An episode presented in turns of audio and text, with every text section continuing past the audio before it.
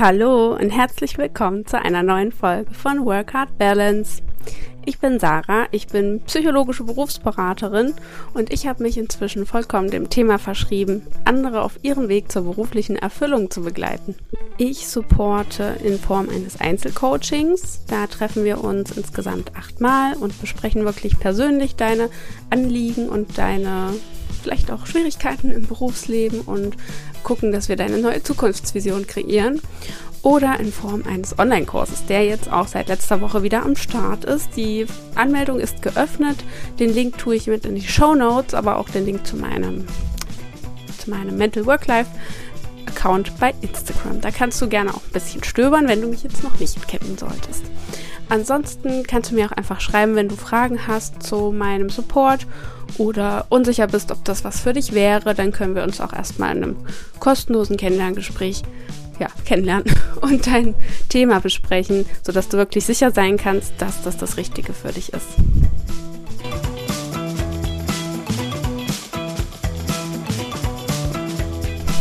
Und nun zur neuen Podcast-Folge. Ich hatte ein ganz tolles, wirklich inspirierendes Interview mit der lieben Jana. Ich verlinke sie auch in den Show Notes. Wir haben uns sehr spontan am Freitag getroffen, also virtuell getroffen und die neue Podcast-Folge aufgenommen. Und sie erzählt so ein bisschen von ihrem bisherigen Weg, denn sie ist ursprünglich Grundschullehrerin gewesen und irgendwann aus all diesen Strukturen und Routinen des Alltags ausgebrochen und zwar so richtig. Sie ist jetzt digitale Nomadin vom Feinsten und hat keinen festen Wohnsitz. Sie lebt immer mal wieder in anderen Häusern. Das Ganze macht sie jetzt auch schon eine ganze Weile und sie erzählt dir quasi von dem Weg dahin, von den Schwierigkeiten, von den tollen Momenten und auch wie sie die Chancen, die sich einfach angeboten haben, genutzt hat, um ihren neuen Beruf, ihr neues Business zu kreieren, das eigentlich drei Businesses sind. also wirklich absolut inspirierend. Sie teilt auch ein paar Tipps mit uns, wie sie beim Thema Entscheidungsfindung vorgeht, weil sie das auch zum Teil zu ihrem Beruf gemacht hat, anderen bei Entscheidungen zu unterstützen. Und ja, also hör auf jeden Fall rein, lass dich inspirieren, lass dich mitreißen. Ich habe am Ende richtig Lust gehabt, auch Nomadin zu werden. Bin ich ja zum Teil, aber mit festem Wohnsitz und kleinen Ausbrüchen. Und sie ist quasi wirklich frei. Sie lebt die pure Freiheit. Wirklich absolut inspirierend. Also ich wünsche dir ganz viel Spaß. Wie gesagt, alle Links findest du in den Show Notes und genieß das Interview. Ich freue mich wie immer darauf, dein Feedback zu lesen. Jana bestimmt auch. Und schreib mir das gerne bei Instagram einfach. Kannst natürlich auch gerne E-Mail schreiben, je nachdem, worauf du eben mehr Lust hast. Oder du hinterlässt uns eine Bewertung bei iTunes. Das, das wäre auch okay. Ansonsten erstmal einfach viel Spaß. Liebe Jana, wer bist du denn? Was machst du so? Und ähm, ja, erzähl doch einfach mal kurz, was bei dir so los ist aktuell. Ja, hi. Äh, spannende Frage, große Frage. Also ja, ich bin Jana, ich bin 30 Jahre alt mittlerweile und bin seit knapp einem Jahr jetzt als digitale Nomadin unterwegs. Das heißt, ich habe letztes Jahr Job und Wohnung aufgegeben in England. Ich bin vor vier Jahren ausgewandert nach England und habe das dann aber letztes Jahr noch kurz vor dem ganzen Theater, was wir gerade um uns rum haben, aufgegeben mhm. und gekündigt und äh, bin auch sehr dankbar, dass ich vorher noch gekündigt habe. Dadurch war das meine Entscheidung. Und ja, bin losgezogen und habe mich unterdessen selbstständig gemacht, weil so ein bisschen Geld braucht man ja. ja. Und ja, habe mich mit meinem Herzensbusiness selbstständig gemacht, bin mittlerweile sogar mit dem zweiten Herzensbusiness dabei, was nicht geplant war, aber sich einfach so ergeben hat und ich auf, aufgesprungen bin auf die Nachfrage, die da war. Und ja. ja, so lebt es sich ganz gut. Ja, das klingt ja wirklich äh, verrückt und spannend. Erzähl doch noch mal kurz von deinem ersten Herzensbusiness und dann von dem zweiten.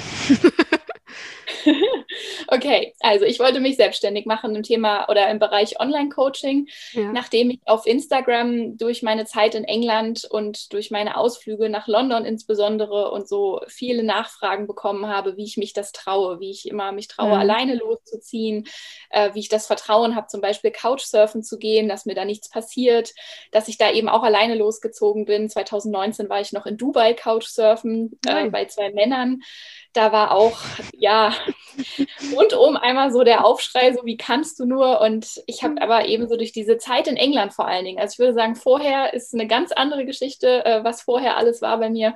Aber ja, so diese dreieinhalb Jahre da in England, die haben mir echt, ja, die haben mir so viel Abenteuerlust gegeben und cool. daraufhin war eben die Anfrage da und dann habe ich gemerkt, okay, da ist Bedarf und dann kann ich mich ja da im Bereich Coaching selbstständig machen und habe jetzt die Butterfly Academy gegründet, letztes mhm. Jahr schon, und habe einen Kurs aufgebaut für Frauen, die eben auch genauso selbstständiger, freier, selbst, wie heißt das Wort? Bestimmter. Ähm, Genau, selbstbestimmter, danke.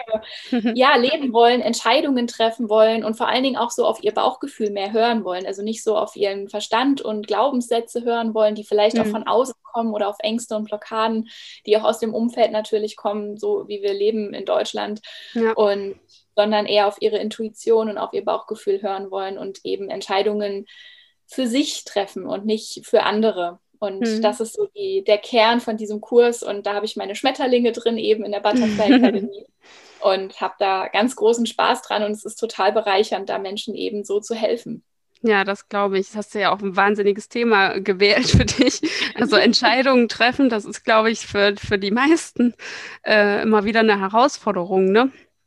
Genau. Voll, voll cool auf jeden Fall, dass du, du hast sozusagen aus deiner Erfahrung, die du gesammelt hast, und äh, ja, aus dem Feedback, das dann während dieser Erfahrung gekommen ist, etwas kreiert. So. Genau, ja, genau. Voll cool. Auf jeden Fall. Und du hast ja auch noch eine zweite Idee angesprochen, die wohl jetzt irgendwie neu ist. ja, die kam vor drei Monaten auf ungefähr. Äh, also ich bin ja ursprünglich gelernte Grundschullehrerin. Also mhm. ursprünglich wollte ich Grundschullehrerin werden und habe auch fünf Jahre Grundschullehramt studiert mit abgeschlossenem ersten Staatsexamen und hatte als Hauptfach Mathe. Und ich hatte immer Mathe als Lieblingsfach und habe da immer so eine ganz große Leidenschaft gehabt, auch wenn man das äh, teilweise nicht laut sagen darf. Aber das war einfach immer immer so mein Steckenpferd und ich mochte die Fachwissenschaften an der PH, also an der Pädagogischen Hochschule, wo ich studiert habe, genauso gerne wie die Fachdidaktik. Und nachdem ich dann aus dem Schulsystem eben ausgestiegen bin, 2017 und nach England gegangen bin, das war das immer so ein Teil, der gefehlt hat. Einfach weil so dieses, ja, Mathe einfach so meins ist. So, das Schulsystem fehlt mir nicht und meine anderen Fächer waren auch eher, ich brauchte halt noch andere Fächer, aber Mathe hat gefehlt. Und dann war jetzt im im Frühjahr äh, habe ich auf Zypern gelebt äh, mit einigen der, oder in dieser Community der Weltreisefamilien da mhm. und bin einfach so in dieses Thema wieder reingeschlittert und habe mit den Kindern da so ein bisschen Mathe gemacht und hatte Gespräche mit den Erwachsenen und das hat irgendwie so dazu geführt, dass ich dachte, okay, da ist auch Bedarf da. Und wenn ich mir jetzt das letzte Jahr angucke mit dem ganzen Homeschooling, wo ich einfach dachte, okay, da sind auch Eltern, die einfach Unterstützung brauchen und mir fehlt es so und warum nicht? Und dann habe ich einfach auf TikTok angefangen, Mathe-Videos zu posten und einfach so Mathe-Didaktik-Wissen mal auf TikTok rauszuhauen, einfach weil ich Lust drauf hatte. und dann habe ich einen Instagram-Account dazu angefangen, wo ich auch einfach so ein bisschen geschrieben habe. Und ja, und dann kamen die ersten Anfragen für einen Kurs zu Mathe-Didaktik. Und ich hatte das halt so nebenbei mal erwähnt, aber das war noch, also ich hatte noch nicht explizit Werbung dafür gemacht oder so. Und dann hatte ich auf einmal die ersten Menschen in meinem Kurs, die ersten ja. Eltern. Und dachte, Wahnsinn. okay, dann baue ich jetzt den Kurs auf. Also es ist ja nicht so, dass ich das Wissen nicht habe. Ich hatte es halt nur noch nicht verpackt in jetzt Videomodule, so in dem Sinne. Ja. Und das habe ich dann gemacht innerhalb von drei Wochen bis Kursstart und jetzt läuft der erste Durchgang. Jetzt am 22. Juli fängt der zweite Durchgang an und äh, was über TikTok noch entstanden ist, ist ein Coaching für ältere Schüler, also ab bis hoch zur 10. Klasse, so ein ja, Sekundarstufen 1. Ich nenne es Grundlagencoaching, weil ich eben nicht nur die aktuellen Themen dann erkläre, so wie in der Nachhilfe, sondern ich gucke halt, wo sind die Defizite, wo muss ich nochmal tiefer einsteigen. Also mir geht es wirklich ums Verständnis und auch ein Stück weit um die Glaubenssätze und das Mindset Mathe gegenüber. Das mhm. kommt wieder so ein Stück weit aus dem anderen Kurs oder aus dem anderen Standbein mit der Butterfly Academy. Da geht es ja ganz viel um Mindset und Glaubenssätze und in Mathe sind eben ganz, ganz viele negative Glaubenssätze. Und das ist eben auch so der Ansatz. Also es ist so ein Stück weit Nachhilfe, ein Stück weit die Grundlagen, aber auch ganz viel Mindset, wo ich da mit den Schülern arbeite. Und auch da gehe ich total drin auf. Und ähm, wie gesagt, davon war explizit nichts geplant, aber ich bin sehr, sehr glücklich und dankbar, dass es so gekommen ist. Ja, wow, das klingt ja voll krass. Das heißt, du hast auch Schüler, das sind wirklich dann Schüler, die dein, dein Grundlagencoaching machen dann. Genau. Als genau. Zielgruppe, ja, ist ja verrückt. Also cool. Ja. ja, das ist gut. Und ich denke, dass gerade Mathe können bestimmt auch viele gebrauchen. Ja, das stimmt. so meine Erfahrung aus der Schulzeit. ja, das ist es auch. Wenn ich mir die Kommentare auf TikTok so angucke, da ist echt ein großer Bedarf. Ja, und so bin ich jetzt halt einmal die Schüler und halt der Stoff bis zur 10. Klasse, dann die Eltern, ja. da Mathe-Didaktik für Kindergarten tatsächlich schon. Also was kann man vor der Schule schon machen, um die Kinder zu mhm. unterstützen, mhm. dass sie es in der Schule leichter haben. Und dann geht es im Moment bis zur zweiten Klasse, aber weitere Kurse sind in Planung. Natürlich, klar, wenn es super läuft und dir das Spaß macht, dann äh, bist du da auf jeden Fall auf den richtigen Zug aufgesprungen. Das klingt ja, ja wirklich, wirklich cool. Ähm, ja, krass. Dann äh, erzähl doch auch noch mal ein bisschen, was so davor alles passiert ist, bevor du jetzt so deinen bunt gemischten Lifestyle aufgebaut hast. ähm, ja. Ja, also ich bin lange so den ganz klassischen Weg gegangen. Ich wollte halt immer mit Kindern arbeiten und dann war klar, okay, Grundschullehramt. Habe auch diese fünf Jahre an der Pädagogischen Hochschule sehr, sehr gerne studiert. Habe dann kurz nach dem Examen auch geheiratet, was man so tut und bin dann ein halbes Jahr später ins Referendariat gestartet. Also so ganz klassisch dieser Weg. Wir hatten eine große, schicke Wohnung, wir waren verheiratet, Referendariat, er auch verbeamtet. Und ja, und dann habe ich aber gemerkt, dass das so gar nicht das ist, was mich glücklich macht. Also keins von den Dingen.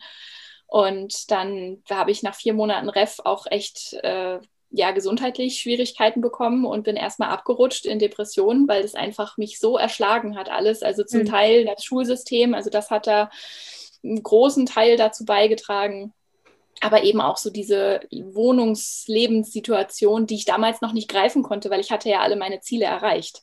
Also so dieses, ich wollte immer eine große, schicke Wohnung im Neubaugebiet haben, ich wollte früh heiraten und Kinderplanung und so weiter und eben verbeamtet sein. Und ich hatte das dann irgendwie schon alles mit 25. Ja, wow. es war so, Weißt du, wir haben Kommoden gekauft, damit es im Flur nicht so halt und dann waren die Kommoden aber leer, weil wir nichts hatten und dann sind wir losgegangen und haben Sachen gekauft, womit wir die Kommoden füllen können, damit die Schubladen nicht leer sind. Also was man für bescheuerte Dinge tut, wenn man aber mit seinem Leben auch nicht glücklich ist, jetzt so im Nachhinein weiß ich das, woran das lag. Und dann, ja, habe ich äh, gut ein halbes Jahr gebraucht, um zu recovern und war auch vier Monate in der Klinik, wo ich äh, oh. sehr viel Hilfe bekommen habe und ja, was einfach äh, unglaublich war, um aufzutanken und um so zu mir selbst zu finden. Also es war eine sehr, sehr, sehr, sehr wertvolle Zeit und ich möchte die auf gar keinen Fall wieder hergeben, diese vier Monate. Und bin da dann rausgegangen und habe gesagt, so, nee, so geht es nicht weiter. Und mhm. habe dann gekündigt und äh, ja, Trennung, Auszug, bin erstmal zurück zu meinen Eltern, um mich zu sammeln, weil ich dann dachte, okay, dann studiere ich halt nochmal und ich weiß nicht, wo mein Weg jetzt hingeht, aber erstmal zurück an die Uni ist vielleicht ein guter Weg. Hm. Und war dann den Sommer über in England auf den Sprachreisen. Da habe ich, also auf einer Sprachreisenorganisation, da habe ich schon im Studium als Betreuerin gearbeitet und war auch selber Schülerin gewesen. Und habe da dann so aus dem Nichts das Jobangebot bekommen, das unbefristete. Ab in zweieinhalb Monaten könntest du hierher ziehen. Hast du Lust? Ja, und dann wow. habe ich Ja gesagt. Das war. und was war das genau?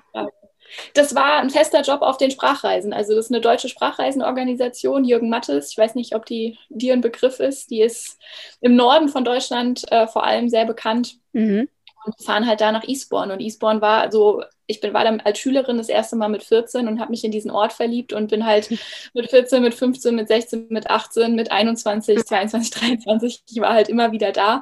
Und als ich dieses Jobangebot bekommen habe und ja auch wusste in Deutschland, ich habe jetzt gerade nichts, meine Sachen sind eh schon eingelagert, ich habe noch keinen Uniplatz, ich war frei.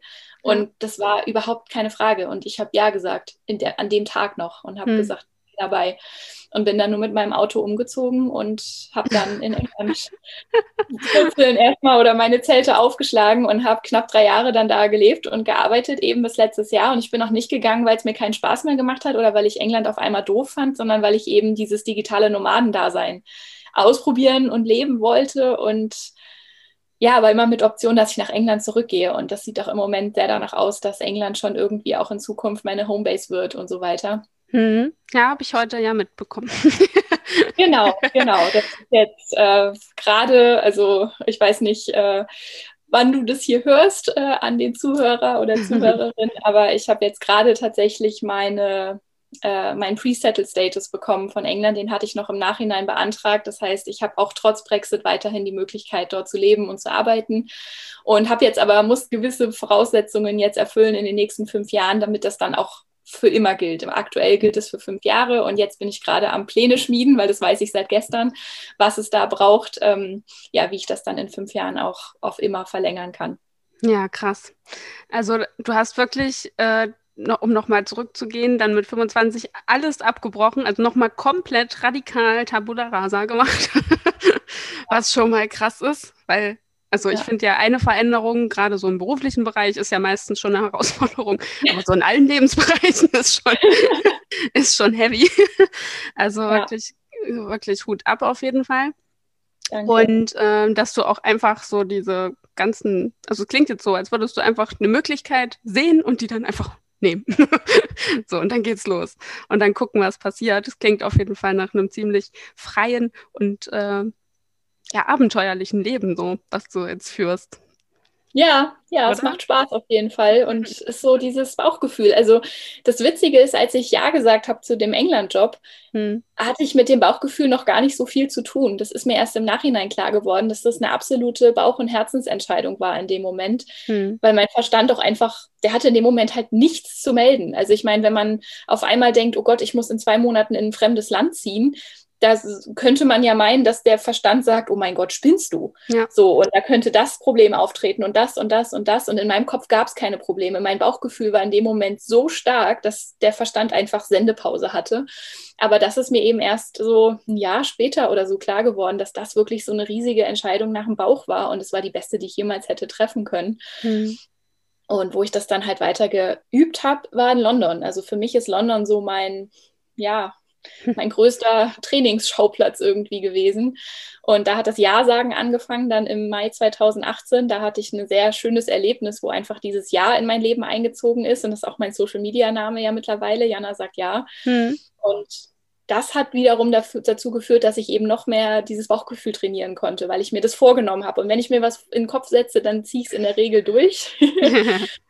Und ja, und dann kamen halt auch Urlaube alleine und London-Ausflüge und das Couchsurfen kam dazu. Und das sind eben auch so tolle Sachen, um Vertrauen zu fassen, dass es schon immer alles funktionieren wird. Und Vertrauen ist, wenn man aufs Universum vertraut und auf sich selber vertraut und aufs Bauchgefühl hört, dann kann nichts mehr schiefgehen, weil dann hat man alle treuen Begleiter immer dabei. Das klingt ja sehr inspirierend, so wie du das sagst. Also ja. das heißt, du hast wirklich aktiv geübt, äh, dein Bauchgefühl wahrzunehmen und dann auch einfach ja, zu machen. Also diesen Impulsen genau. zu folgen. Hast du da noch eine konkrete Situation vielleicht für die Hörerinnen als Beispiel? Hm, also die allererste, das war diese Nacht, wo das angefangen hat. Da war ich mit Freunden in London auch unterwegs und es war ein Sonntagabend. Montags war ein Feiertag, aber eigentlich hätte ich zurück nach Eastbourne gemusst zum Arbeiten äh, aktiv, zwar erst Montagnachmittag, aber wir hatten eben Schüler vor Ort und ich war so halb in Charge und halt nicht in Charge. So ich wusste es nicht genau, ob ich jetzt zu Hause sein muss oder nicht, aber ich war halt noch in London, hatte für abends das Zugticket, um zurückzufahren. Und es war einfach zu schön. Und die Jungs meinten, sie haben noch ein Hostelbett frei, ich kann da mit. Und so bleibt doch bleib doch bis morgen. Und die mussten eh um sechs los zum Flughafen, dann du bist doch zurück zu Hause, bevor es jemand merkt.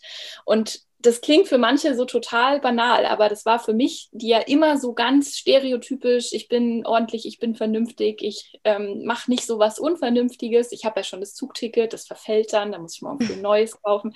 Also ich war immer wirklich sehr, sehr artig und brav, was sowas angeht und habe in dem Moment einfach gesagt, nee, ich bleibe jetzt. Und es war so ein innerer Kampf von einer Stunde ungefähr, aber in dem Moment, wo ich wirklich gesagt habe, okay, ich mache das jetzt einfach, ist so viel von mir abgefallen irgendwie. Und dann kam noch dieses im Zweifel immer Ja hinterher, was der eine von denen dann sagte in, im richtigen Moment. Und das war einfach so der Eye-Opener, wo ich dachte, wir hatten so eine großartige Nacht und haben da noch gesungen am Themseufer und mit mhm. Passanten mhm. gequatscht und nachts an der Tower Bridge entlang gegangen und ganz viele Sachen. Das war einfach so, so schön. Und ja, wie ich das dann aktiv geübt habe, zum Beispiel war, ich bin nach London gefahren und ähm, hatte schon einen Couchsurfer, aber habe dann abends beschlossen, okay, das ist hier irgendwie nicht das Richtige, ich gehe wieder um nachts um halb elf. Und hatte mhm. da schon mit einem geschrieben, der mich dann auch aufgenommen hat, aber der halt nur für die eine Nacht. Das heißt, ich stand dann Samstagmorgen wieder da und wusste, okay, jetzt für heute Abend habe ich noch kein Bett. Und das war erstmal so eine, okay, was mache ich jetzt? Okay, zur Not fahre ich heute Abend halt nach Hause. Und dann kam mir so, du hast vorgestern gekündigt, dann kannst du auch nicht mehr nach Hause fahren, wenn du ab Sommer eben kein Zuhause mehr hast. So und vertrau jetzt, vertrau, vertraue auf London, vertraue in die Situation und hör auf dein Bauchgefühl, du bist hier sicher und du wirst was finden. Und das war so eine Situation, wo ich ganz bewusst in dieses Ich halte das jetzt ausgegangen bin mhm. und von diesem Ich halte das aus zu Ich muss es nicht aushalten, weil ich kann vertrauen. Und Krass. eine Stunde später schrieb mir über Couchsurfen äh, jemand äh, einmal erstmal für den Tag, so für Sightseeing, aber schlussendlich haben wir uns so gut verstanden, dass ich da dann auch übernachten konnte. Und es hat sich wie immer alles gefügt. Es hat sich bisher immer alles gefügt. Auch jetzt in zweieinhalb Wochen ist das Haussitten hier vorbei. Ich habe noch nichts danach, aber ich weiß, dass was kommen wird. Ich bin tiefenentspannt. Wahnsinn. Also ich bin ja auch eher so der Typ, der immer alles vorne, vorneweg planen muss. Ich würde jetzt nicht einfach irgendwo hinfahren und wüsste nicht, wo ich schlafe. Das wäre für mich eine ziemlich große Herausforderung zugegebenermaßen. ja, aber erzähl auch noch mal vom Haussitten. Also du machst das seit wann? Also hier bin ich jetzt seit, äh, seit zwölf Tagen mhm. in dem Haus und seit äh, neun Tagen alleine. Die ersten drei Tage war ich hier noch mit der Familie zusammen und die sind jetzt für dreieinhalb Wochen unterwegs. Und ja, passe hier auf Haus und drei Katzen auf. Am Anfang waren es sogar noch zwei Häuser, weil ihre Eltern auch mit weggefahren sind für fünf Tage und da ist die Haussitterin abgesprungen und dann hieß es erst, die Katzen müssen in eine Tierpension und ich gehe halt erst in das andere Haus und dann hierher, wo ich meinte, also wenn ich nur in einem Haus nachts sein muss, weil zwei kriege ich nun mal nicht hin, dann kann ich auch beide machen. Und dann war ich schlussendlich nachts da und tagsüber hier. Und ja, und jetzt bin ich hier alleine, habe das Haus für mich, habe ein Auto, was ich benutzen darf, habe äh, volle Kühlschränke bekommen. Also ich bin hier sehr toll. gut versorgt. Und ja. Und wie bist du darauf gekommen? Weil ich persönlich, äh, aber vielleicht lebe ich da auch ein bisschen hinterm Mond, ich kannte das noch gar nicht. Mm, ich hatte mich erkundigt, halt bevor ich so diesen, Le oder als ich mein Leben als Nomadin geplant habe, habe ich mich erkundigt auf verschiedenen Plattformen, was es für Möglichkeiten gibt. Und ich kannte eben Couchsurfen, wo man ja auch da mhm. kostenfrei eine Couch oder ein Zimmer angeboten bekommt. Das ist aber eben nie jetzt wirklich eine langfristige Option. Also das sind immer eher so ein paar Tage. Ja. Äh, das längste, was ich jetzt mal bei mir hatte, war jemand, ich glaube, der hat sechs Tage bei mir gewohnt, aber das ist halt schon für Couchsurfen schon recht lang eigentlich. Und dann ist, bin ich noch auf Workaway gekommen. Das ist so ähnlich wie Urlaub gegen Hand. Da gibt es ja eine deutsche Facebook-Gruppe, die hat mir mal auf Instagram jemand empfohlen, ist aber eher nur in Deutschland und ich war ja jetzt auch in allen anderen oder in vielen anderen Ländern unterwegs. Und dann bin ich eben auch auf, oder habe ich nach Haussittern, House-Sitting-Apps gesucht und habe Trusted House-Sitters gefunden. Ja. Ah. Und habe mich bei der App dann letzten Sommer angemeldet. Das kostet was. Also ich habe 99 Pfund bezahlt für ein Jahr, mhm. weil da eben auch Versicherungen fürs Haus, also so Haftschutz und so, das ist da alles mit drin. Und auch die haben eine 24-7-Hotline für Tiernotfälle, wo ich anrufen kann. Ja. Wo sie mir dann auch ähm, hier Veterinäre in meinem Land, in meinem Umkreis, also ich kann denen sagen, wo ich bin und dann haben die da ein Register. Also das ist schon alles gut abgesichert abgesichert und dafür zahle ich das Geld dann ja auch sehr gerne. Mhm. Und da kann man eben Haussitz reinstellen, wenn man jemanden sucht, der zu einem selber kommt. Oder so wie ich, ich suche da halt nach Haussitz, die drinstehen. Mhm. Dann bewirbt man sich. Also es ist jetzt nicht sicher, dass man das bekommt, wenn man sich bewirbt, weil es wollen ja mehrere in der Regel machen. Und dann wird man entweder genommen oder, also ich biete immer an, dass man FaceTimet oder Skypt oder so. Ja. Und wenn dann eine Sympathie da ist und äh, beide Parteien sagen, okay, das können wir uns vorstellen, dann darf man kommen. Das ist ja klasse. Und jetzt gerade bist du ja in Schweden und hast, also, na gut, du hast ja jetzt noch nichts geplant, hast du ja eben gesagt, ne? Du bist noch so tief entspannt und guckst mal, was passiert. in welchen Ländern warst du vorher noch unterwegs?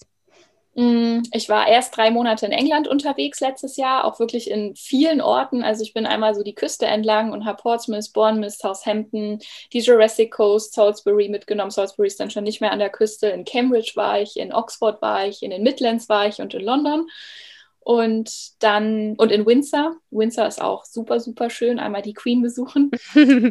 und ja, dann war ich Lockdown-bedingt in Deutschland. Also jetzt durch die ganze mhm. Situation konnte ich nicht so viele Länder machen, wie ich es mir gewünscht habe. Ich war dann drei Monate auf Zypern im Winter und ja, dann war ich wieder in Norddeutschland eine Tour unterwegs, weil eben alle anderen Länder auch mit Einreise so ein bisschen sich schwierig gestaltet haben. Ja. Jetzt bin ich eben hier den Monat in Schweden und als nächstes fände ich es schon cool, wenn es wieder nach England geht und ich bewerbe mich auch für Haussitz in England. Also es ist nicht so, dass ich hier sitze und nichts tue, was die Planung angeht. Also ich bewerbe mich für Haussitz. Ich habe auch nachher ein Gespräch, also ein Skype-Gespräch ah, ja. mit, ähm, mit einem Mädel in London, die auch für fünf Wochen jemanden sucht. Ah ja, das wäre ja super. Das wäre auch genau im Anschluss. Also die kommen hier wieder am 18. Juli und haben aber auch gesagt, ich darf noch ein, zwei Wochen bleiben, bis ich was habe. Also die sind hier ganz entspannt, das Zimmer ist eh frei. Und sie würden mich dann wieder halt Richtung Bahnhof fahren. Mhm. Und ähm, der Haussitz da wäre, glaube ich, ab dem 22. Juli. Also da wäre kurzer Übergang und dann hoffe ich, dass ich wieder auf meine Insel darf. Und in London selbst, also sie wohnt wirklich zentral in London. Da kann ich wow. zu meinen Lieblings-Streetfood-Märkten laufen. das will in London wirklich was heißen. genau. ja, ist ja toll. Also ist ja eine, wirklich eine klasse Möglichkeit. Ich kannte das so noch gar nicht. Ich habe mal gewooft. Ich weiß nicht, ob du das kennst, so ja. Woofing. Das habe ja. ich mal gemacht. Das ist ja so ähnlich. Da hast du ja auch so eine Gebühr, die du zahlst und dann kannst du da die Farmen und ähm, ja, Bed and Breakfast war es bei mir jetzt noch anschreiben. Ja, genau. Prinzip ist ja ähnlich, ne? So Kost und Logis kriegst du for free und dann kannst du dort einfach, in deinem Fall passt du aufs Haus auf. genau, genau. Ja, Moving ist eher wie äh, Workaway. Da hilft man ja auch mit bei dem, ah was ah, ja. eben gerade ansteht für Kost und Logis, genau. Ja, genau, da arbeitet man dann ein bisschen mit. Genau. Ja, spannend. Also auf jeden Fall cool. Ich drücke dir die Daumen, dass das vielleicht klappt mit London. Ne? Das wäre ja, Danke. Klingt, klingt perfekt. Oh, das wäre absolut perfekt, ja. Und du hast ja auch gesagt, dass deine Leidenschaft dennoch auch Mathe ist. Also klar, du hast dir jetzt mit dem Coaching noch was Neues aufgebaut und das ja aber trotzdem jetzt auch mit Mathe verbunden. Wie bist du denn damals darauf gekommen, Mathe zu studieren, beziehungsweise Grundschullehramt? das war immer klar. Also ich habe mit fünf schon gesagt, ich möchte mal mit Kindern arbeiten, Ach, ungefähr. Krass. Also das war immer, ich wollte nie so hier Feuerwehr, Pilot, Polizistin, Prinzessin. Das, bei mir war es immer mit Kindern, egal was, aber Hauptsache mit Kindern. Das habe ich immer gesagt. Ich habe immer mit Kindern gespielt. Ich habe mit 13 das Babysitten angefangen. Ich hatte mit 16, ich glaube, elf Babysitter-Familien, die ich parallel alle irgendwie betreut habe und war da auch neunmal locker die Woche unterwegs. Also immer nach der Schule und abends dann auch nochmal. Und das war so mein größtes Hobby irgendwie als Jugendliche. Und erst wollte ich Erzieherin werden und dann war aber irgendwann klar, ich möchte studieren und dann war irgendwie halt auch klar, dann waren meine Babysitterkinder schon in der ersten und zweiten Klasse, dann habe ich die da begleitet und dann war klar, okay, dann Grundschule. Habe dann auch vor dem Studium schon ein halbes Jahr an meiner alten Grundschule gearbeitet. Eigentlich wollte ich nur ein Praktikum machen für vier Wochen und war nach zwei Wochen dann auf einmal Vertretungslehrerin mit Vertrag. Geht in Hessen recht einfach. Und die Schule hat natürlich auch gemerkt, oder die Schulleitung, dass ich das halt ganz gut kann und hat mich dann mal ausprobieren lassen und meint, okay, du hast die Klasse perfekt im Griff und du hast den Stoff gut durchgezogen, willst Vertretungslehrerin werden? Ich so mit 19. Ähm, ja.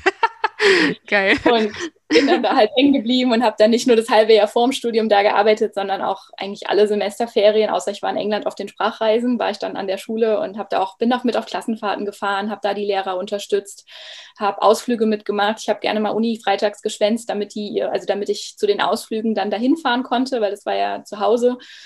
Und die haben dann extra die Ausflüge so gelegt, dass ich kommen konnte, weil sie wussten, Freitag kann ich Uni schwänzen. Also das war schon irgendwie eine sehr schöne Zusammenarbeit immer.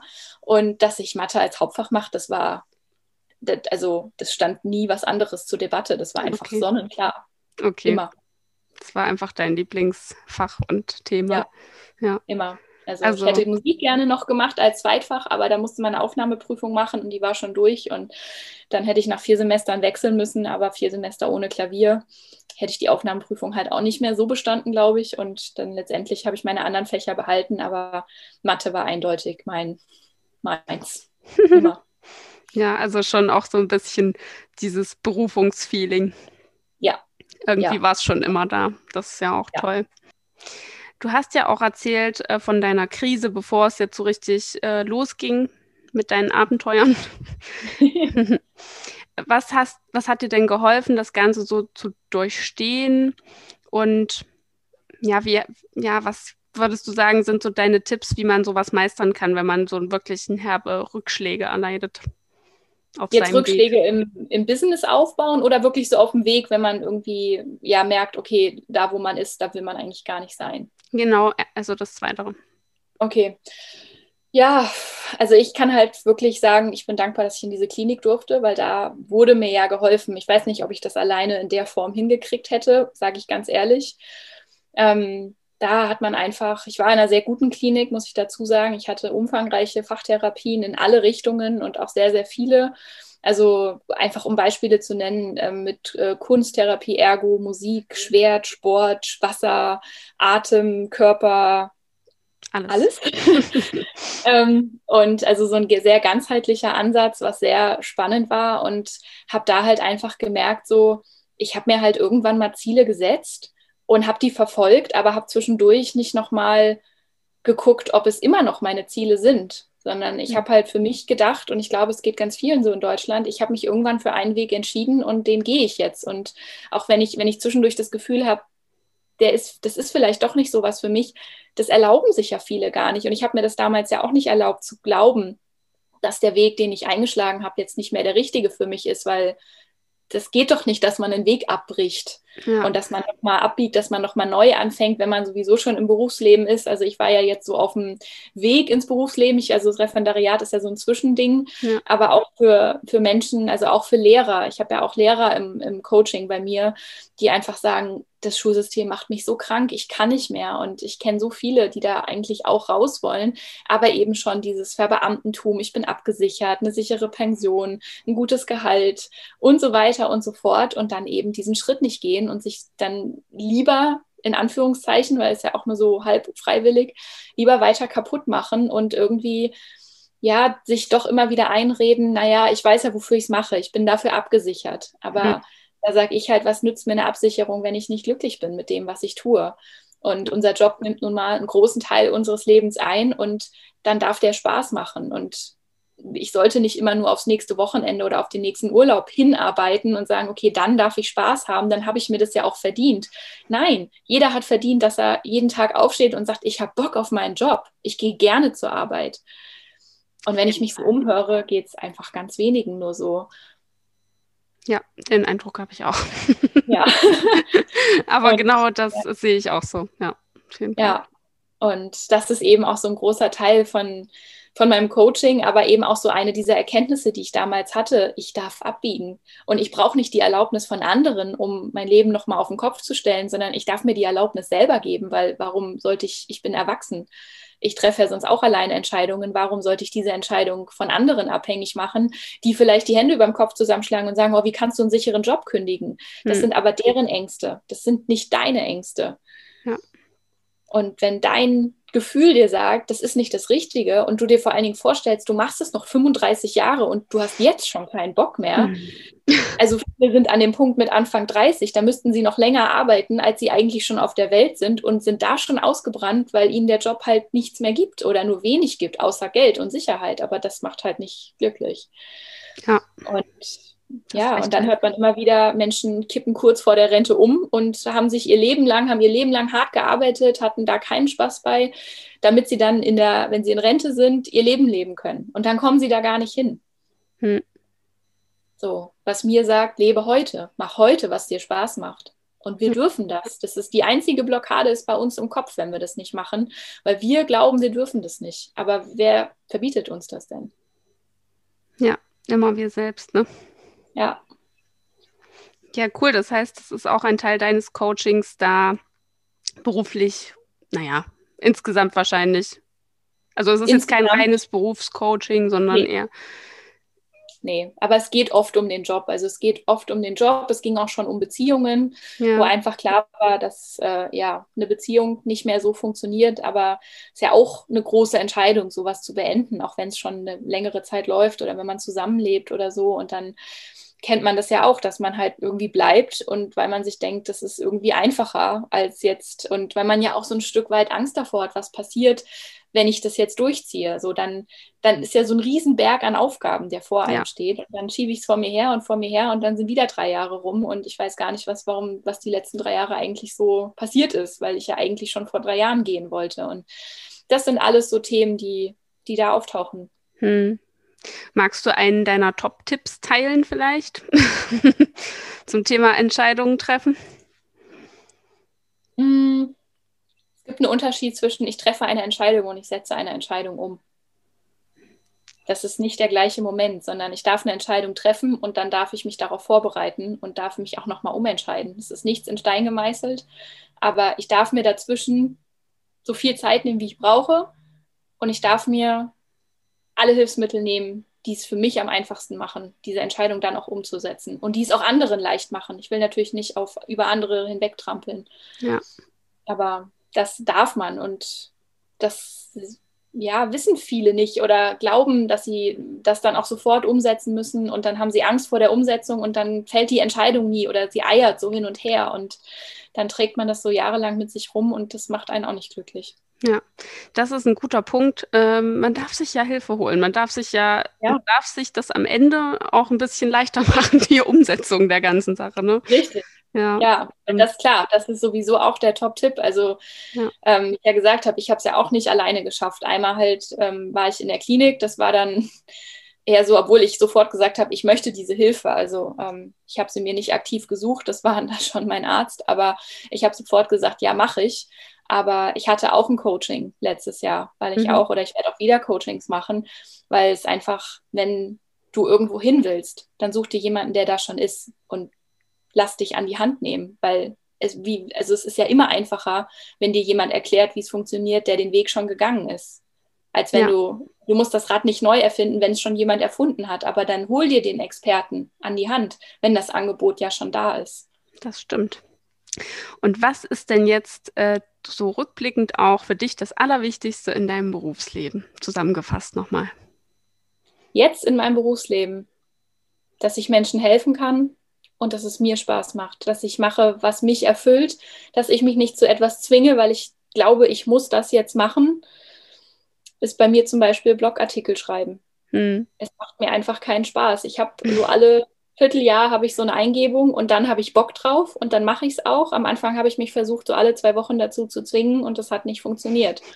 Und dann durfte ich eben für mich auch lernen, warum zwingst du dich dazu jetzt, wenn es dir doch keinen Spaß macht? Dann mach lieber noch ein YouTube-Video oder noch ein TikTok oder irgendwas, was dir gerade Spaß macht, weil es kommt halt viel authentischer rüber und es bringt anderen halt auch viel mehr, wenn ich da mein Herzblut reinstecke, als statt wenn ich da sitze und es ja so gezwungen mache. Das kommt rüber. Und das sind so Vibes, die verbreite ich damit. Und wenn ich was mache, wo ich gerade voll dabei bin, dann sind das eben auch die Vibes, die ich verbreite. Und dann funktioniert es. Ja, so ging es mir auch mit Blogartikeln. Deswegen habe ich meinen Blog jetzt wieder offline genommen. Es hatte einfach keinen Sinn. Ja.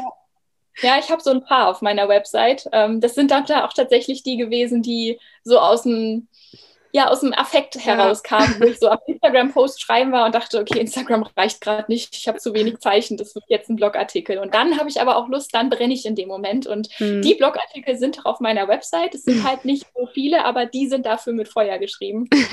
und ansonsten ist mein Blog tatsächlich mittlerweile eher Instagram und TikTok. Ja, ja, TikTok ähm, muss ich auf jeden Fall auch mal ausprobieren. So richtig. ähm, welche Tipps hast du denn noch so für die Hörer oder Hörerinnen, die jetzt noch auf der Suche sind nach dem, was sie wirklich machen wollen, die noch nicht so richtig wissen, was ihnen richtig Spaß macht und die noch keinen Faden sehen? Schaut einfach, was euch Spaß macht. Also schau, wo ist deine Leidenschaft, wo gehst du wirklich mit, mit Leidenschaft, mit voller Elan, mit Herzblut, mit Spaß dran und wenn dir da erstmal nichts einfällt, jeder von uns hat irgendetwas, was ihm total Spaß macht, dann kann man auch erstmal so zurückgucken und sagen, wo habe ich in der Vergangenheit denn schon mal Menschen geholfen? Wo kommen Menschen zu mir und fragen mich um Rat, bei welchem Thema? Weil offensichtlich bin ich da ja dann so ein bisschen Experte. Ja. Und ja, und dann ist auch noch so ein ganz guter Rat, selbst wenn du noch nicht perfekt bist, du brauchst nicht noch die dritte Ausbildung und das dritte Zertifikat und das fünfte, weiß ich nicht, Aufbau, irgendwas Gedöns. Das braucht kein Mensch. Es reicht, wenn du weiter bist als andere Menschen und denen kannst du ja schon helfen. Und weiterbilden kannst du dich immer. A, passiert das sowieso automatisch, während du schon dabei bist. Aber die Möglichkeit hast du halt auch immer, wenn du schon dabei bist. Aber wenn du vorher sagst, ich bin noch nicht fertig, ich bin noch nicht fertig, dann fängst du auch nie an. Mhm. Ja. So. Von daher einfach mal, schnapp dir dein Herzensthema und geh einfach mal raus. Schreib einfach mal Instagram-Posts darüber, dreh TikToks darüber, schreib einen Blog, wenn du gerne schreibst und guck, wie die Reaktionen sind und richte dich auch ein Stück weit nach den Menschen da draußen und was da an Nachfrage kommt. Und wenn jemand, also zum Beispiel jetzt bei mir mit Mathe, ich wäre auf die Idee überhaupt nicht gekommen, das online anzubieten, wenn die Nachfrage einfach nicht da gewesen wäre. Und dann mhm. dachte ich, ja, es ist so einfach, es ist so logisch. Ja, natürlich kann ich das auch online machen. Warum bin ich da nicht drauf gekommen? Aber ich habe halt ich hatte ein offenes Ohr dafür und ich war offen für was Neues und habe dann auch nicht gesagt, oh, ich habe gerade mein erstes Business angefangen, ich will erst mal drei Jahre gucken, dass das richtig läuft und dann kann ich mir Gedanken machen. Nein, es war jetzt da. Jetzt war die Nachfrage da, also habe ich es auch jetzt bedient und ich bin heilfroh, weil jetzt läuft halt beides. ja, das ist echt mega, auf jeden Fall. Ja. Manchmal braucht man dann schon auch einen kleinen Impuls von außen. Ne? Hat man genau. so einen blinden Fleck, man rafft es einfach selbst nicht und dann kann, kann das sehr augenöffnend sein, wenn man da einfach mal mit anderen drüber redet. Ich glaube, das ist halt auch so ein, ja, so ein Schlüsselfaktor, einfach mit so vielen Menschen wie möglich darüber zu reden, was einen so beschäftigt und was man so kann und macht. Und irgendwie, äh, weiß ich nicht, kommen dann eben dadurch ja auch von anderen die Ideen mit rein. Und dadurch bildet sich vielleicht dann auch irgendwann so der Moment. Aber weil du das gerade sagtest, einfach machen und die Reaktion der anderen ähm, ja, lesen oder einschätzen oder abwarten. Was ist denn, wenn man jetzt wirklich noch ganz neu ist, ganz am Anfang, noch nie groß mit Instagram oder sowas zu tun hatte und aber eine Heidenangst davor hat, dass da negative Reaktionen kommen? Hattest du das auch schon mal? Und wenn ja, wie bist du damit umgegangen? Mm, auf Instagram hatte ich bisher wirklich sehr wenig Hate oder Hate-Kommentare. Da bin ich bisher wirklich verschont geblieben. Also ich hm. erinnere mich an nicht viel tatsächlich. Ähm, so diese anfängliche Angst, einfach machen. Also die Angst, die wird nicht weggehen, wenn du nicht anfängst. Und da lebe ich mittlerweile so nach dem Motto Better done than perfect. Also mhm. das perfekte Video oder Insta-Story, das wird es sowieso nicht, aber je authentischer, desto besser. Und stell dich dahin und sage, boah, ist gerade meine erste Story, mir geht gerade so die Flatter. In dem Moment bist du ehrlich, als ja. wenn du versuchst, professionell zu wirken, weil das funktioniert sowieso nicht. Und jetzt auf TikTok kriege ich einiges an Hate. Ja. Äh, zu meinem Lebensstil. Äh, so nach dem Motto, das geht doch nicht, man braucht doch einen festen Wohnsitz und das wird dir irgendwann auf die Füße fallen. Oder auch so dieses, ja, ja, jetzt durch die Gegend ziehen und später dann Sozialhilfe beantragen, wo ich mir immer denke, wow. ähm, merkt ihr noch irgendetwas? Also ich habe nicht vor, nach Deutschland zurückzugehen. Von daher nein. Und ich habe halt auch, ich baue ja gerade mein eigenes Business auf. Also ja. und so dieses Jahr oder so alle Vorteile von Deutschland nutzen, aber halt nicht da sein. Also da kommt gerade, da ist so viel, wow. ja, Frust, glaube ich, der da gerade irgendwie so, ja, den mhm. ich da gerade abkriege, so, wo ich mir denke, warum sollte, also wie könnte ich Vorteile nutzen, wenn ich ja gar nicht da gemeldet bin? Also so Gründungszuschüsse oder irgendwie sowas. Ich glaube, darum geht es da so ein Stück weit oder Wohngeld oder so. Und dann denke ich mir auch immer, ich glaube, vielen ist gar nicht bewusst, was es bedeutet, wirklich abgemeldet zu sein. Also ich bin zwar deutscher Staatsbürger, aber ich habe mit dem Land so nichts zu tun. Und das ist auch immer meine Reaktion. Also ich bleibe ruhig und kommentiere das auch so. Aber das akzeptieren viele Menschen da nicht. Und das ist gerade so eine neue Situation, mit der ich mich auseinandersetze, dass eben solche Kommentare kommen, weil viele das nicht, ja, weiß ich nicht. Also ich sehe es meistens gelassen, weil ich mir denke, okay, ein Stück weit tut es mir leid, dass die Menschen so so einen Frust haben müssen, dass sie es dann an jemand anderem auslassen oder dass sie so einen anderen Lebensstil, den sie vielleicht einfach noch nie gekannt haben, dass sie ihn so von sich wegschieben, anstatt mal nachzufragen. Aber das zeigt mir ja auch, dass sie mit ihrem eigenen Leben höchstwahrscheinlich eher nicht glücklich sind, weil sonst heißt es ja einfach leben und leben lassen. Aber wenn ich mit meinem Leben nicht glücklich bin, dann muss ich natürlich auch anderen versuchen, es schlecht zu machen. Vermute ich. Ich war an dem Punkt in der Form nicht oder ich bin so nicht mit anderen umgegangen. Aber ja. ähm, ja, aber gelassen bleiben und ich denke mir halt immer, okay, das sind deren Gedanken und ich weiß ja, dass ich es anders mache. Ich weiß, dass ich es besser mache und ich reagiere auf sowas. Also ich mache dann auch TikToks und reagiere auf solche Kommentare und hm. bleibe immer fair und sachlich und sage, okay, jeder hat seine Meinung, es ist in Ordnung, wenn du sie hast, aber ich wünsche dir alles Gute für die Zukunft und dass du irgendwann vielleicht auch mit deinem Leben Frieden findest. Ja, ja, ich denke auch, dass das oftmals eher ein Spiegel ist dann und die Leute sich einfach sehr stark angetriggert fühlen. Ja. Weil gerade so, wenn man merkt, man wird neidisch auf irgendwen oder irgendetwas, dann ist das ja eher so ein Zeichen dafür, dass man selbst vielleicht sowas auch gerne hätte. Ja, genau. Dann sollte genau. man es vielleicht auch wirklich versuchen, aus einer anderen Perspektive zu sehen. Aber ich glaube, wenn man so damit umgeht, dass man dann nach draußen geht und andere Leute irgendwie beschimpft oder so, dann ist man wahrscheinlich nicht so selbstreflektiert, dass man das gut und schnell so verstehen würde, dass es nee, in einem liegt. auch, so, auch so meine Lebensweise. Es kommt auch ganz oft, also bist du obdachlos. Und da denke ich mir immer so, also du darfst es sehr gerne so sehen. Ich habe da null Stress mit, wenn du es so siehst. Ich fühle mich halt so nicht. In keinster Sekunde habe ich mich bisher jemals so gefühlt. Auch wenn ich keine eigenen vier Wände habe. Und dann, wenn ich, und dann kommt halt auch gerne noch so, also schnorst du dich so durch. Und dann denke ich mir so, nein, ich bringe ja immer eine Gegenleistung. Ja. Also ist ja nicht so, dass ich hier jetzt, also aber ich glaube, auch da liegt es ganz schlicht und einfach daran, dass diese Konzepte, die es gibt von Couchsurfen und Workaway und House-Sitten und so weiter, dass das einfach noch nicht bekannt ist genug ja. oder dass es einfach noch nicht so in aller Munde ist, dass es sowas gibt und dass ja beide Parteien immer damit einverstanden sind und es ja, für beide Parteien immer einen Vorteil bringt. sonst, klar, sonst würde man es ja nicht machen, so grundsätzlich. Richtig, Richtig genau.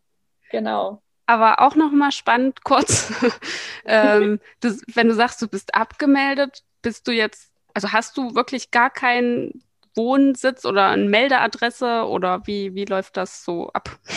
Nee, ich habe keine Post.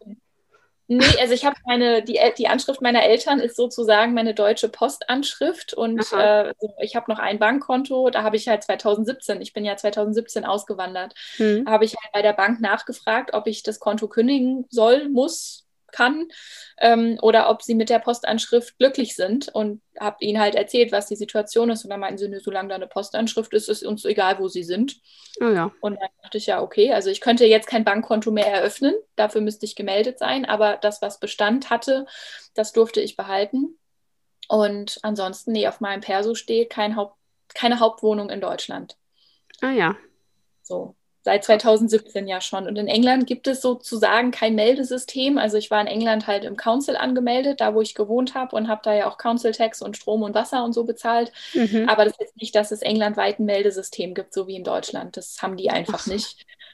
Und da ist ähm, ein Adressnachweis tatsächlich eine Stromrechnung mit meinem Namen und einer Adresse drauf. Was anderes brauchen haben die da nicht. Sehr verrückt. Und äh, ist das mit Krankenversicherung? Hast du sowas? Ja, ja. Also ich weiß gar nicht, ob ich es müsste tatsächlich, weil das ist ja Pflicht, wenn man in Deutschland ja. lebt.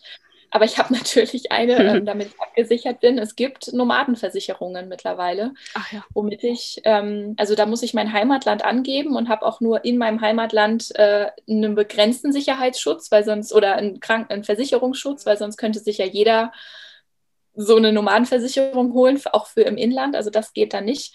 Aber damit bin ich, ich glaube aktuell USA sind da ja immer vorbehalten, aber ansonsten bin ich weltweit damit versichert. Mhm. Und so Vorsorge ist da zum Beispiel nicht drin. Die mache ich auf privater, privaten Kosten in Deutschland. Da kann man ja zum Arzt, einfach zum Arzt ja. gehen und sagen, ich möchte gerne Vorsorge machen, ich bin Selbstzahler, das ist kein Problem. Und ansonsten bin ich über so eine Nomadenversicherung versichert und jetzt seit vorgestern in England mit meinem Status in England bin ich da automatisch krankenversichert ohne. Das ist da inklusive. Ach ja, da kostet nichts sozusagen. Nee. Nee. nee. Das ist das mit dem Status, schön. da ist ja halt auch nicht das beste System, um da ehrlich zu sein.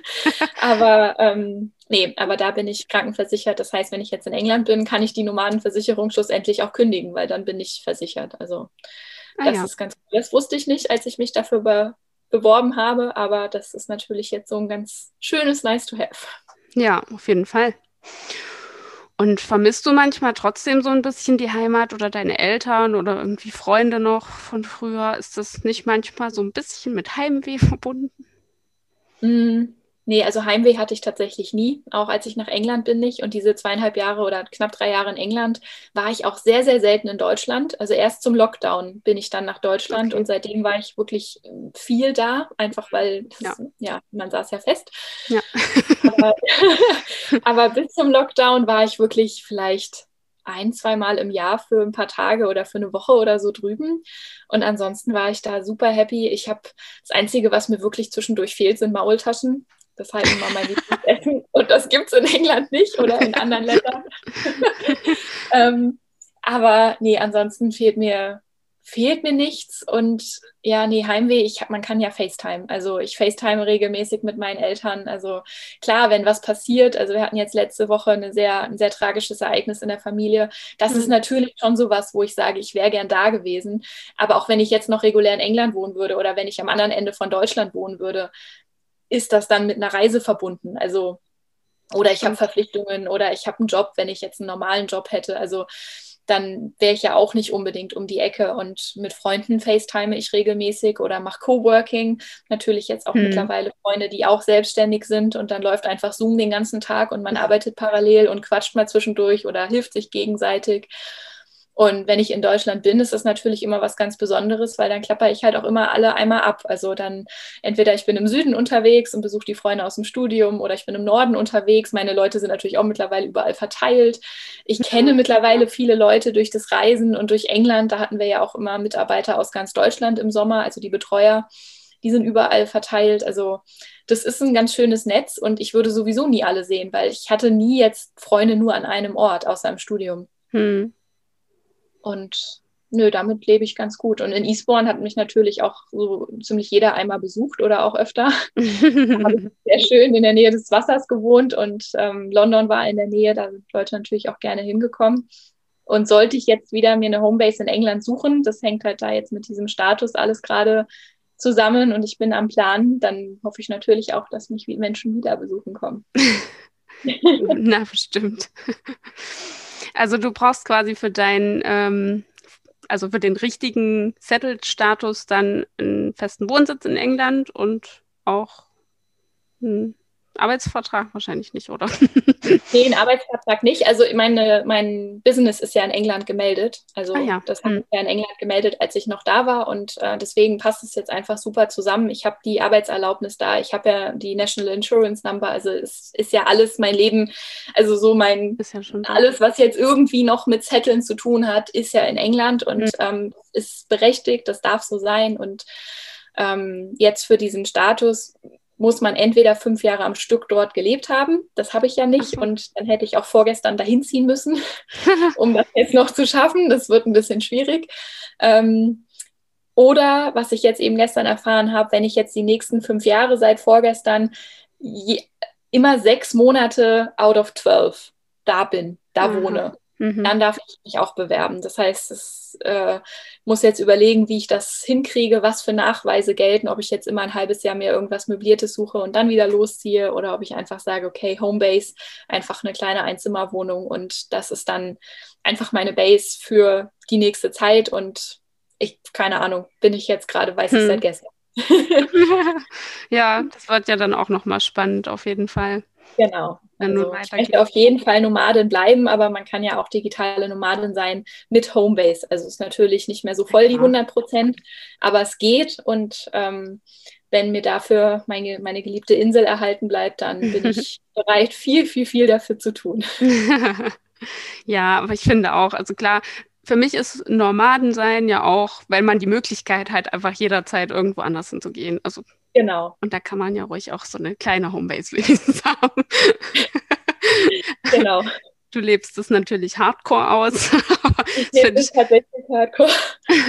Ist auf jeden Fall auch cool. Also ich finde es wirklich sehr mutig.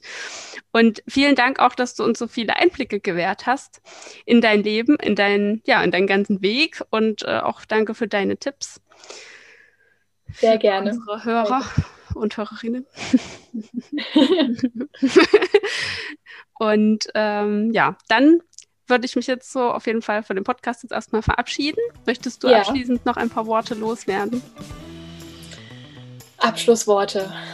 Mach, was dir, mach, was dich glücklich macht. Mach, was du für richtig hältst. Lass dich nicht von anderen beeinflussen. Hör auf deine Intuition, hör auf dein Herz, hör auf dein Bauchgefühl und nicht auf die Glaubenssätze, die da in deinem Kopf rumwuseln. Weil dein Bauch, der weiß immer, was für dich gut ist und was für euch gut ist. Und die Glaubenssätze, die sind geleitet von anderen. Von daher Bauchgefühle das. Yes. Vielen Dank.